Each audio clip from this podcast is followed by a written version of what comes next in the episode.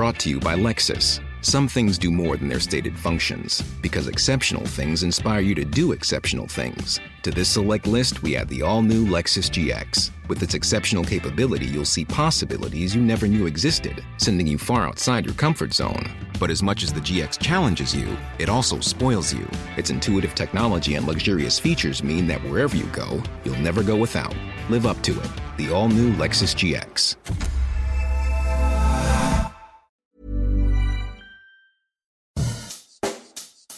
Bonjour et bienvenue dans Savez-vous que, le podcast d'anecdotes du Dauphiné libéré. Chaque jour, on vous raconte une histoire, un événement marquant, qui vous permettra de briller en société et de vous coucher un peu moins bête. Savez-vous que le château de Visil a été une résidence présidentielle? Et oui, bien avant de faire trempette au fort de Brégançon, c'est au château de Visil, en Isère, que certains présidents goûtent au repos ou font étape pendant leur déplacement.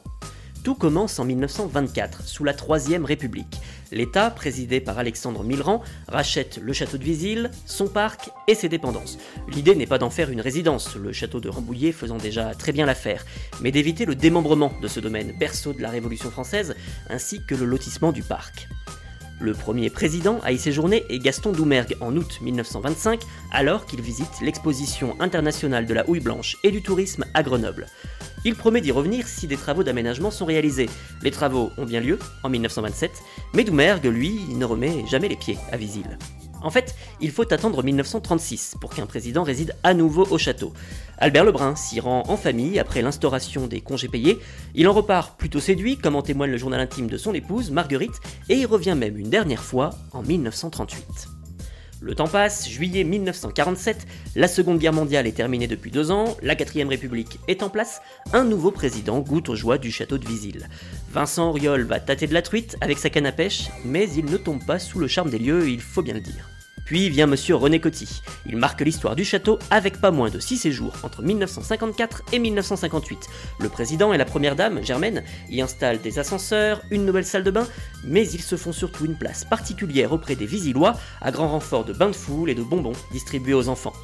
Lors de leur première visite, ils reçoivent même l'empereur du Vietnam, Bao Dai. Le dernier président à loger à Visil est Charles de Gaulle. Le général et son épouse Yvonne n'y passent qu'une seule nuit, du 6 au 7 octobre 1960, lors d'une visite en Isère. Mais l'accueil n'est pas très chaleureux.